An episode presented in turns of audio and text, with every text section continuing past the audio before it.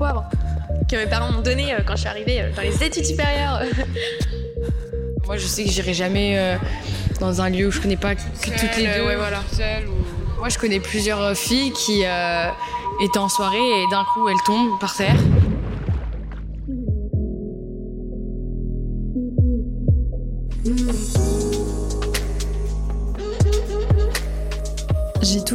Envieuse de la liberté avec laquelle mes potes mecs faisaient la fête, jusqu'à m'en vouloir de n'être pas assez détendue, pas assez fêtarde.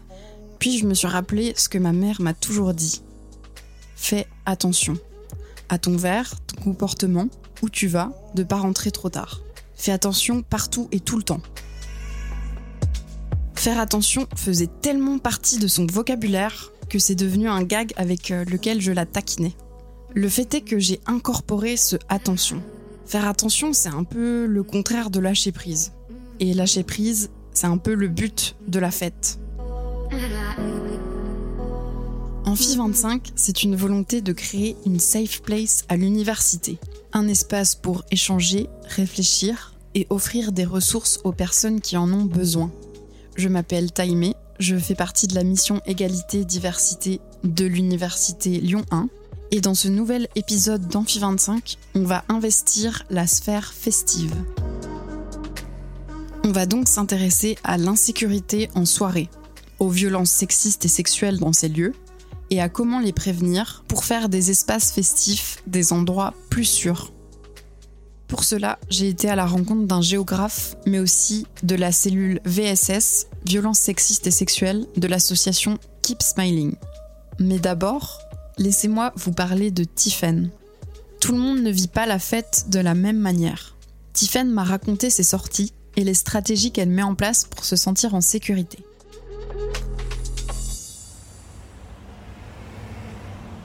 J'ai l'habitude d'aller au bar, d'aller chez des amis, surtout. Chez moi aussi, pas mal. Je préfère pas mal chez moi. Et puis euh, sinon, en boîte. Un peu tout, quoi. Je suis une assez grosse flippette. Par exemple, euh, je prévois toujours mes retours. Au maximum, j'essaye de faire en sorte que ce soit chez moi.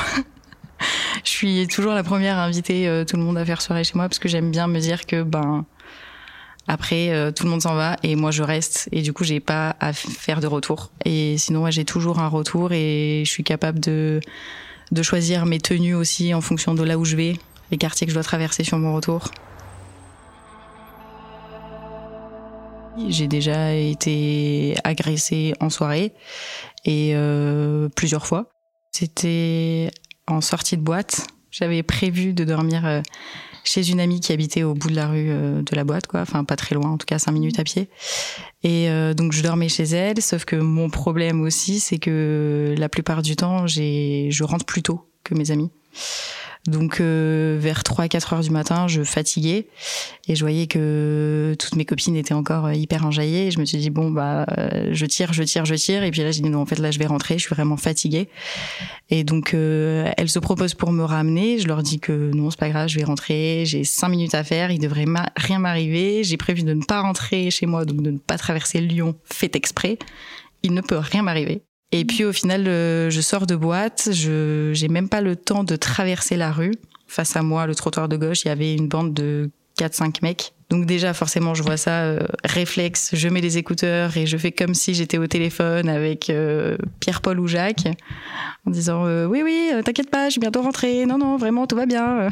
voilà, je me fais la conversation seule. Et puis là, je vois donc un mec qui court vers moi et qui me plaque contre le mur je suis restée bloquée, euh, choquée, pas compris. Et puis là, il y a un ami à lui en fait qui est arrivé, qui a qui a du coup, enfin, a poussé son ami et il m'a regardé, il m'a dit euh, cours, cours, vas-y cours. bah, moi, je, je, cours, très bien, je cours. Donc je pars en courant. Et, euh, et en fait, quand je me retourne en courant, je vois que l'ami en question qui m'avait sauvé entre guillemets me court après je me dis non mais c'est quoi ce délire? Et en fait le mec me court après donc moi je lui hurle dessus, je suis en pleurs, euh, je dis arrêtez de me suivre maintenant. Enfin voilà, je suis vraiment pas bien. Et puis euh, le mec en question me dit ouais désolé, euh, c'est juste pour te dire que mon pote c'est la première fois qu'il prend de la MD et ça le rend pas bien. Donc je dis ouais bah super, il a pris de la MD pour la première fois, il veut violer des gens en fait, enfin, génial. Il s'agirait juste de me laisser tranquille pour que je rentre chez ma pote, quoi. Enfin, c'est tout. Et donc voilà, donc après j'ai appelé euh, mon copain qui évidemment dormait, euh, j'ai appelé euh, des potes qui dormaient tous. Et au final j'ai réussi à avoir un pote à moi. Et donc je lui ai dit bon juste là je suis en crise, je veux juste que tu restes au téléphone avec moi, j'ai trois minutes encore à faire, je veux juste rentrer chez ma pote. Et une fois que j'ai fermé la porte à clé, là je c'est bon tu peux aller dormir. Et voilà. Et donc ça s'est terminé comme ça quoi, en larmes seule sur le canapé de ma pote. j'étais hyper en colère et, et aussi bah forcément j'avais peur.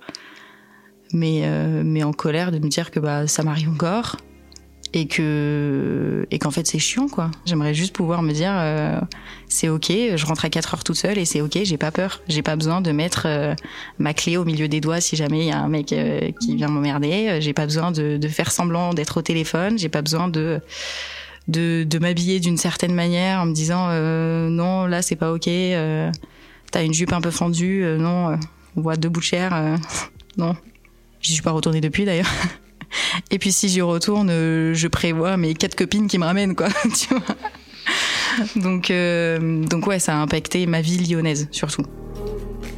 Donc du coup j'en ai parlé à des amis j'en ai parlé à mes parents. Il y en a même qui m'ont proposé de, de m'accompagner si je voulais aller porter plainte. Euh, chose que j'ai pas faite euh, et que j'aurais pu faire au final, mais, euh, mais c'était plutôt la démarche d'aller dans un commissariat porter plainte contre X. Flemme. J'allais dire flemme. flemme. Mais, euh, mais non, honnêtement, j'aurais pu le faire parce que je, je me dis, en y repensant maintenant, je me dis peut-être que euh, il a recommencé, peut-être pas, on sait pas, et je serai, je saurai jamais. Donc, euh, donc c'est vrai que j'aurais pu le faire. En tout cas, en tout cas, je l'ai pas fait, mais mais oui, il y a toutes toutes mes amies qui m'ont comprise, qui m'ont dit, bah, moi, ça m'est arrivé aussi plusieurs fois. Enfin, en ville, je pense qu'on s'est déjà toutes fait agresser au moins une fois ou embêter au moins une fois sur un trajet de retour euh, dans la nuit, quoi. en tout cas, je connais pas une seule fille autour de moi qui s'est pas fait agresser. Quand tu parles aux hommes, ils s'en foutent euh, l'heure à laquelle ils rentrent. Enfin, je veux dire, le, retour n'est même pas un sujet, en fait. Tu vois, c'est juste, bah ouais, je rentre de soirée, je rentre chez moi. Puis c'est tout. Enfin, peu importe, euh, en tram, en vélo, en trottinette, enfin, peu importe, on s'en fiche. Juste, je rentre chez moi. Enfin, moi, je suis vraiment en train de calculer mon itinéraire, quoi. je suis sur Mappy à me dire ok est-ce que je rentre en trotte? Est-ce que je rentre à pied? Est-ce que je rentre? Qu'est-ce qui est le plus facile pour moi? Ou est-ce que je dois passer à pied? Ou est-ce que je dois passer en trotte? Euh, le tram il y en a plus. Puis en plus suivant où passe le tram c'est chiant. Je pense à tout et je pense que les hommes n'ont pas du tout cette problématique là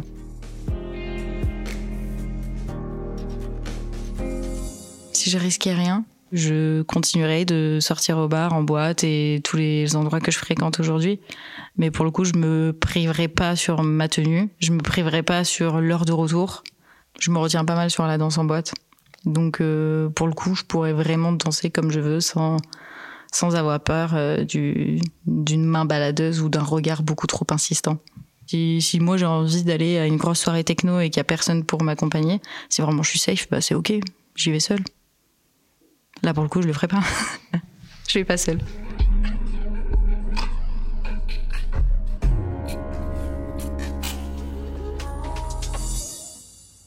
Comme on l'a vu avec Tiffen, on n'a pas tous et toutes le même usage de l'espace public la nuit. Antoine Leblanc, géographe, a travaillé sur la perception et la gestion des risques sur les territoires en croisant géographie et études sur le genre. Je suis allée le rencontrer pour discuter d'insécurité dans la ville, de la perception du danger selon notre genre ou notre identité, et de comment ces insécurités se transposent en milieu festif.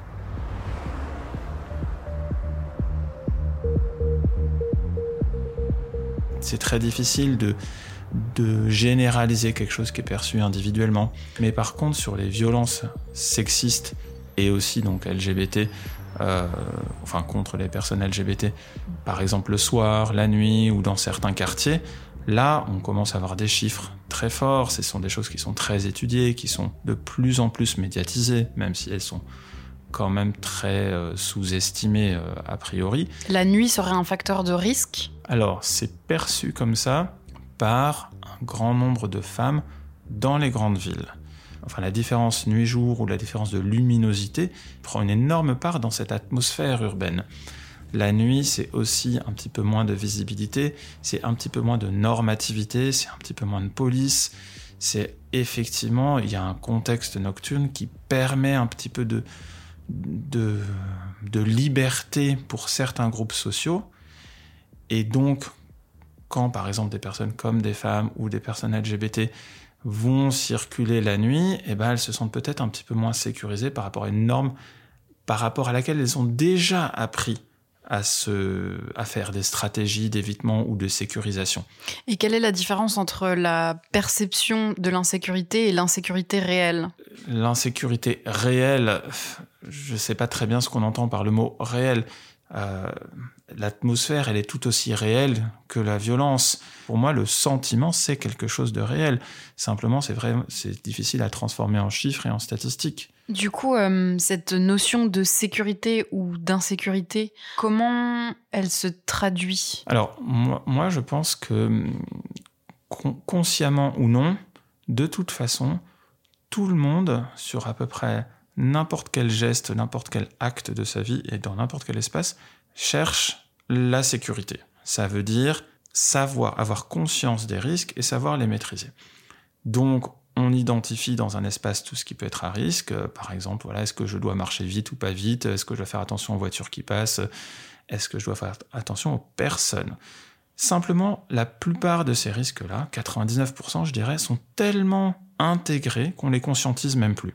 On sait très bien marcher, on a appris à ne pas tomber en marchant, on a appris à ne pas heurter les gens, on a appris à regarder dans la rue, on a appris à... Voilà. Il y a un certain nombre de risques qu'on commence à conscientiser dès que euh, le niveau de menace, en quelque sorte, sur mon intégrité physique, sur mon intégrité psychologique, est un petit peu supérieur à ce que j'attends ou à ce que je peux accepter. Et dès qu'on les conscientise, on conscientise une réaction. Pour l'insécurité au sens agression d'une personne ou d'un groupe de personnes vers une autre personne, que ça soit verbal, physique, comme dans toute gestion du risque, je vais chercher à réduire l'incertitude. Qui je suis, qui est en face de moi, quel est mon environnement, quelles sont les stratégies possibles. Si je veux éviter le maximum de situations comme ça, où j'ai besoin de conscientiser, d'adapter, là j'ai besoin d'avoir des espaces rassurants, j'ai besoin d'avoir des, des, alliés, j'ai besoin d'avoir des périmètres que je contrôle. Et c'est pour ça qu'on met en place un petit peu ce genre de territoire-là, parce qu'il y a aussi des personnes qui se sentent en permanence à risque. Des, des personnes qui, presque toute la journée, font attention parce qu'elles ont peur, parce que ce ne sont pas des personnes qui sont dans le cadre ordinaire, par exemple certaines personnes LGBT, et qui, qui, luttent en permanence pour exprimer leur personnalité et euh, qui n'ont pas envie de restreindre euh, voilà leur liberté, leur liberté d'être qui ils ou elles sont. Et dans ce cas-là, à un moment donné, il faut donner à ces personnes-là, il faut qu'ils elles aient la possibilité d'avoir des cadres où il n'y a plus besoin d'avoir un masque et il n'y a pas besoin de faire des efforts tout le temps et il n'y a pas besoin de se sentir puissant et on peut juste être un petit peu, euh, voilà, relâcher la pression. Qu'est-ce que ce serait la résilience pour euh, les femmes ou les personnes euh, LGBT dans la ville? Les femmes sont très résilientes parce que effectivement sont soumis quand même beaucoup à des violences et à des sentiments de violence, donc forcément ont généré beaucoup de réactions, beaucoup d'adaptations constantes et donc beaucoup de résilience. Les personnes LGBT également. La résilience, on dit ça quand on considère que le système s'est amélioré mais n'a pas changé sa structure qualitativement. Quand il y a eu un gros changement, on parle plutôt de bifurcation. Et il y a aussi pour beaucoup de personnes ou de groupes sociaux, et je pense pas mal pour des femmes ou pour des personnes LGBT, il euh, n'y a pas eu résilience parce que tout simplement, ils ont vécu des choses qui ont bouleversé leur vie. Oui, puis le terme de résilience peut-être gomme euh, le côté euh, pas acceptable des violences. Oui, je suis d'accord. Est-ce que les lieux festifs pourraient être des territoires rassurants?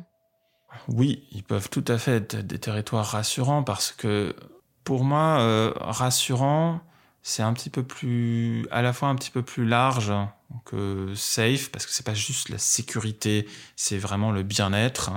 Donc dans, là-dedans, j'inclus aussi le côté festif, parce que quand on est dans un territoire festif, on se laisse aller. le principe, c'est ça quand même, c'est de, vivre, enfin, d'être un petit peu euh, chacun avec sa personnalité, dans toute la diversité, de vivre. Donc en théorie, c'est des espaces festifs devraient être des espaces rassurants, parce que si on n'est pas rassuré, on va pas faire la fête, on va pas se libérer, etc. Mais inversement, ce sont aussi des espaces où il y a peut-être un petit peu plus de risques, parce que ce sont souvent des espaces de perte d'inhibition. Donc, ce sont des espaces qui sont à la fois rassurants et à la fois à risque.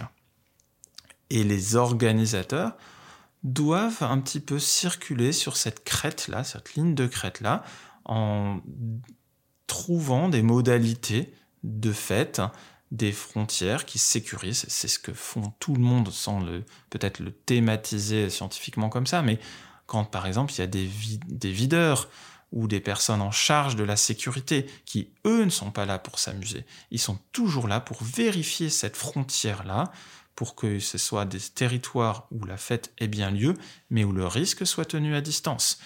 Et c'est donc pour ça que souvent à l'intérieur de ces territoires, quand il y a des personnes en charge de la sécurité, ça se passe bien. Mais quand on en sort et qu'on doit rentrer chez soi, là c'est plus compliqué parce que eh ben, physiquement, physiologiquement et même mentalement, on, doit refaire un switch. On doit rechanger, revenir à un état de, conscience, d'attention de, à un monde qui n'est plus tout à fait le même. Il faut prévoir les frontières du festif et le post-festif. Et euh, est-ce qu'il y a des personnes qui auraient moins d'espace de fête et qui auraient moins le droit à la fête? Dans ma question, je pensais à par exemple une femme qui, euh, dans un espace festif, se sent pas en sécurité. Alors, c'est le rôle des organisateurs de la fête de dire attention, voilà, quelles sont les règles, quelles sont les normes, etc. Et aussi de sanctionner. Une fête s'inscrit dans un historique. Il y a eu d'autres fêtes, il y a eu des choses qui se sont dites, il y a eu des mots qui ont circulé. Donc, il y a des actions à mener il faut, se rappeler quand même une chose, et je le dis vraiment très fortement ici, il y a la loi quand même. En réalité, l'application de la loi est souvent suffisante.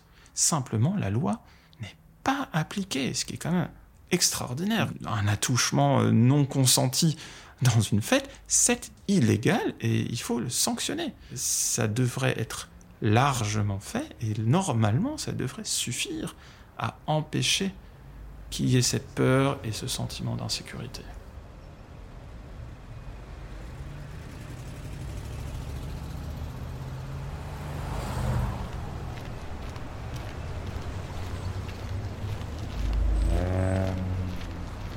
Faire droguer, se faire aborder. Euh, genre là, avec un de nos copains, du coup, on a prévu d'aller en boîte ce week-end, avec, enfin tous les deux et peut-être avec d'autres gens. Mais j'irai pas toute seule. Moins se lâcher en fait quand on est euh, pas en sécurité, quand on se sent pas en sécurité, que quand on est euh, avec des gens de confiance quoi. Et du coup, je me sens, j'étais en vélo et il y a un mec qui a commencé à me courser et tout. Je m'arrange pour être à des endroits où c'est assez éclairé mais pas trop, pour voir les lampadaires. Et en fait, je surveille mon ombre pour voir s'il y a quelqu'un qui me suit.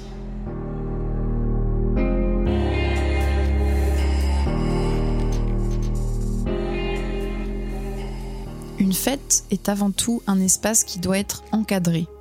Comme l'a dit Antoine, c'est la responsabilité des organisateurs et des organisatrices d'en faire un lieu le plus sûr possible. Des associations se donnent aussi cette mission. C'est le cas de Keep Smiling, une association d'autosupport en milieu festif dont l'objectif principal est l'information et la réduction des risques. Pour qualifier les violences sexistes et sexuelles en soirée et savoir comment les prévenir, on a rencontré Clémence et Mélodie, qui font partie de la cellule VSS de l'association. Euh, ça fait aussi depuis 2019 ben, principalement euh, qu'on a commencé à, réfléchir autour des violences sexistes et sexuelles, bah, de qu'est-ce qu'on peut proposer en fait pour euh, pour accompagner le public, pour euh, pour euh, réduire ces, ces risques-là, pour euh, amener de la sensibilisation autour du consentement aussi, parce que c'est c'est aussi un peu la, la base quoi. Pour vous, quels sont les facteurs de risque dans le milieu festif? Bah, Nous, on part du postulat que les violences sexistes et sexuelles, en fait, elles sont partout dans la société. Le milieu festif, du coup, il, il, y échappe pas. Après, dans ce qui peut, va pouvoir renforcer des facteurs de risque, ben ça, ça va être le fait que ben le milieu de la fête c'est aussi un milieu où on se pose moins de limites où, où on va aussi chercher à dépasser un peu ses limites euh, où bah il y a aussi des consommations d'alcool de, de, produits euh, qui qui peuvent aussi désinhiber qui peuvent aussi euh, ben où les gens se, se posent moins de limites et peuvent avoir peut-être moins d'intention aux limites des autres la consommation de produits va juste emmener euh, des biais comportementaux, mais en fait, euh, c'est pas la, dû au produit, c'est bien dû à, la personne telle qu'elle est, sa manière de penser, et comment elle est construite, que ça va être du coup amplifié. Vous diriez que la, drogue et l'alcool, par exemple, sont des facteurs euh, aggravants, mais pas des déclencheurs. Oui. Oui, c'est ça. C'est plus, c'est plus l'usage qui est fait des produits, les représentations culturelles qu'on en a aussi, de par exemple l'alcool qui va rendre plus agressif, euh, bah, on prend ça un peu comme un acquis, alors que bah, quand on regarde des études de sciences sociales sur les effets de l'alcool, euh, quand on donne un placebo ou quand on donne une boisson alcoolisée, les personnes elles vont se sentir plus agressives parce qu'elles pensaient que c'était de l'alcool. Donc on se rend compte que c'est pas tout à fait non plus bah, le produit en fait en lui-même, mais plus euh, toutes les représentations et la culture. Bah, c'est aussi une culture qui existe, enfin de manière générale, et du coup en soirée avec des personnes qui vont, bah, qui vont qui peuvent avoir des vêtements bah, qui simplement qui leur plaisent et dans lesquels elles se sentent bien pour aller faire la fête, ben ça peut aussi par le prisme de cette culture du viol, ben autoriser, enfin, enfin faire en sorte que certaines personnes s'autorisent à, bah, à toucher, à penser que la personne elle est dans une dynamique de séduction alors qu'en fait elle est juste là pour euh, pour profiter de sa soirée et, et c'est tout quoi. Ce dont Clémence parle, la culture du viol, c'est un concept sociologique faisant référence à l'environnement sexiste qui favorise le viol dans notre société des choses très simples, euh, des mains au cul. Euh, une main au cul, c'est une agression sexuelle euh, vis aux yeux de la loi. Ça va être du harcèlement sexuel. Des, quand on parle de drague relou, en fait, bah, la, drague, c'est un rapport de séduction s'il est consenti et s'il est mutuel. Si c'est une personne qui impose sa présence à l'autre, qui refuse d'entendre le nom ou de, de voir le nom parce que c'est pas forcément dit non comme ça. Enfin, c'est tant qu'il n'y a pas de oui, bah c'est non en fait.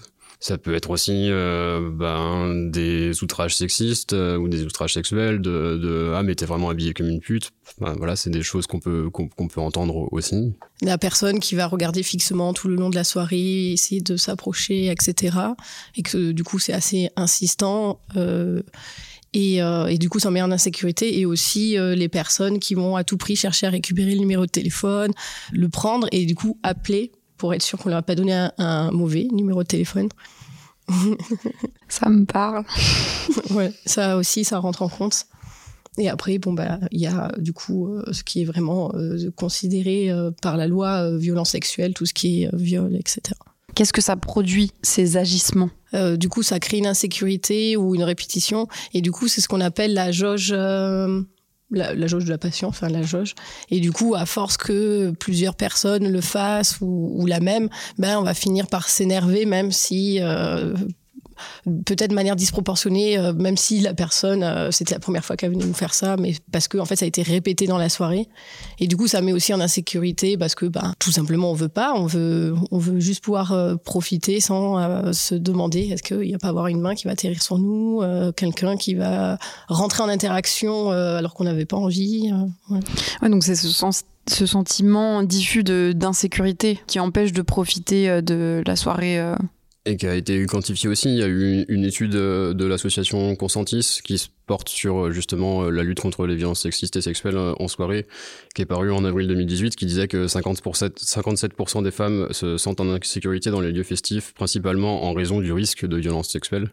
Il y a, dans cette étude, il y a 60% des femmes qui disent avoir été victimes de violences sexuelles en établissement festif, contre 10% d'hommes, et les 10% d'hommes qui sentent en insécurité, c'est plus pour des agressions physiques ou des pickpockets. Donc on, voit aussi que ces violences-là, ben, elles touchent avant tout les femmes et les minorités de genre, qu'on n'est pas tous et toutes euh, égales et égaux euh, face à, face à ces violences-là. Quoi. Et en fait, euh, l'effet sur la pratique de la fête des victimes, ce serait une, une, retenue? Ben oui, ça va, ça va aussi freiner ce pourquoi on est venu en fait.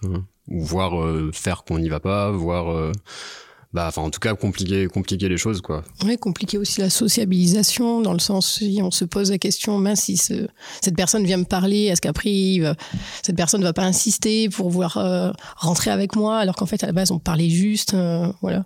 Est-ce que euh, c'est de manière forcément intéressée et sexualisable et je, je voulais aborder avec vous la question du victim blaming est-ce que ça vous parle? Bah oui, bien sûr. Ouais, c'est un, un, sujet qu'on aborde nous dans, dans, nos formations internes, euh, dans les bénévoles qui rentrent dans l'assaut, et dans les formations qu'on donne aussi à l'extérieur euh, sur euh, à d'autres structures, à des organisateurs de soirées, à des personnels de salle.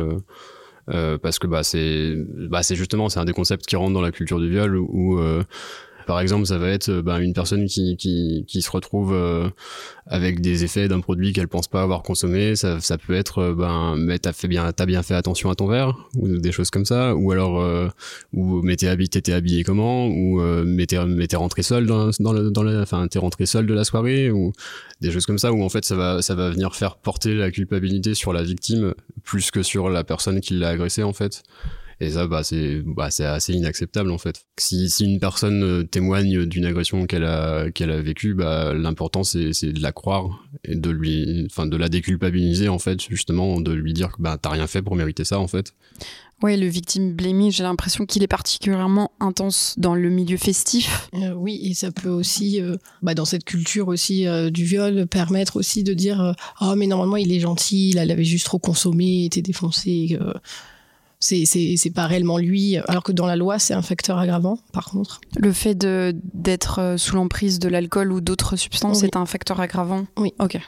Au niveau de l'agresseur, si, si l'agresseur a, a, consommé des produits, c'est un facteur aggravant, ouais. Mais ça, ça amène aussi au, au, concept de vulnérabilité chimique, en fait. Enfin, parce que dans le victim blaming, il va y avoir à la fois euh, la victime, euh, on on va la culpabiliser parce qu'elle avait consommé et on va excuser l'agresseur parce que lui avait consommé. Alors que c'est tout l'inverse. Aux yeux de la loi normalement encore une fois, bon, il y a la loi et l'application de la loi, euh, c'est pas tout à fait la, même chose non plus dans, les dépôts de plainte ou quoi, euh, ça peut être compliqué aussi. Mais la vulnérabilité chimique, du coup, c'est un état de fragilité qui va être induit par une consommation volontaire d'un produit. C'est pas quelque chose qu'on peut reprocher à, à quelqu'un, en fait. Nous, on est aussi dans une démarche d'autosupport, du coup, on est aussi des usagers et des usagères de la fête, des fêtards et des fêtardes pour les fêtards et les fêtardes. Et bah, l'idée, c'est aussi de reconnaître des droits aux gens, de, même si, oui, effectivement, euh, la loi dit que la consommation de produits est interdite.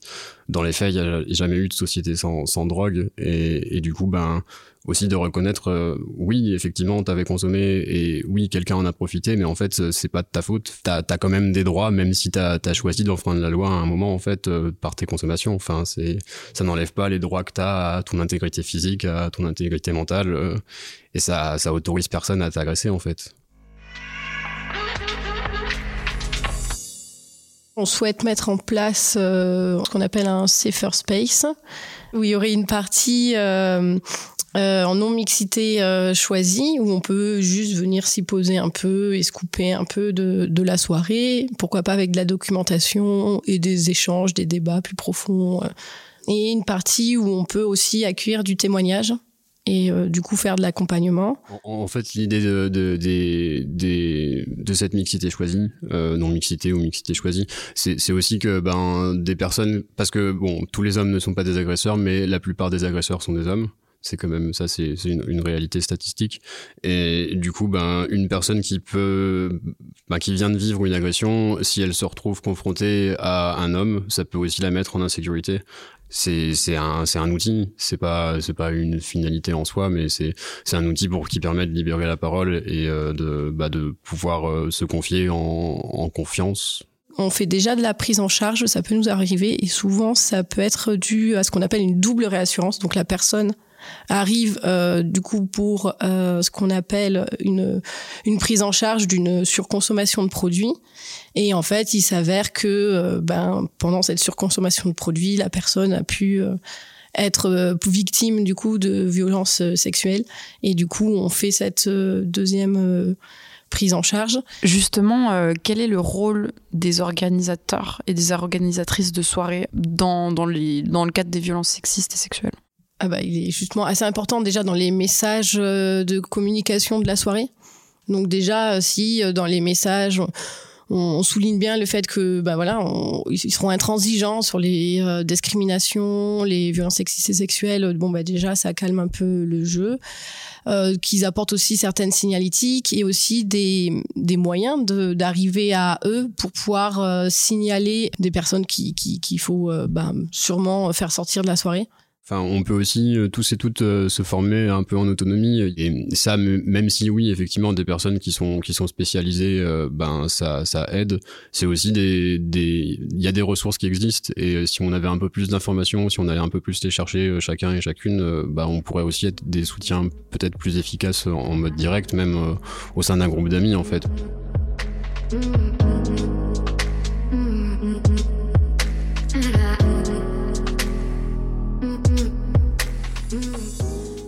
Met en place un véritable plan d'action pour pouvoir contrôler au mieux ses sorties et ses prises de risques.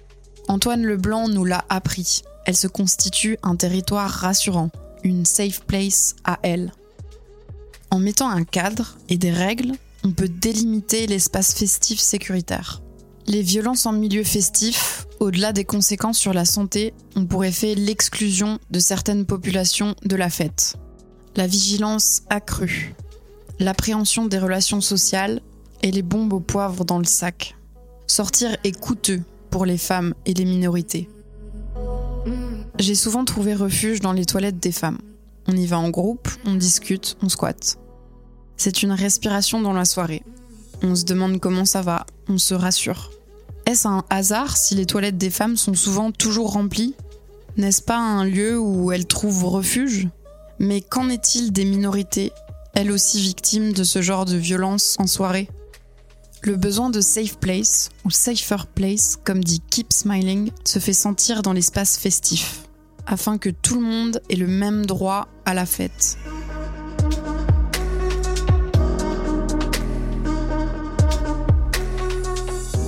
Merci pour votre écoute.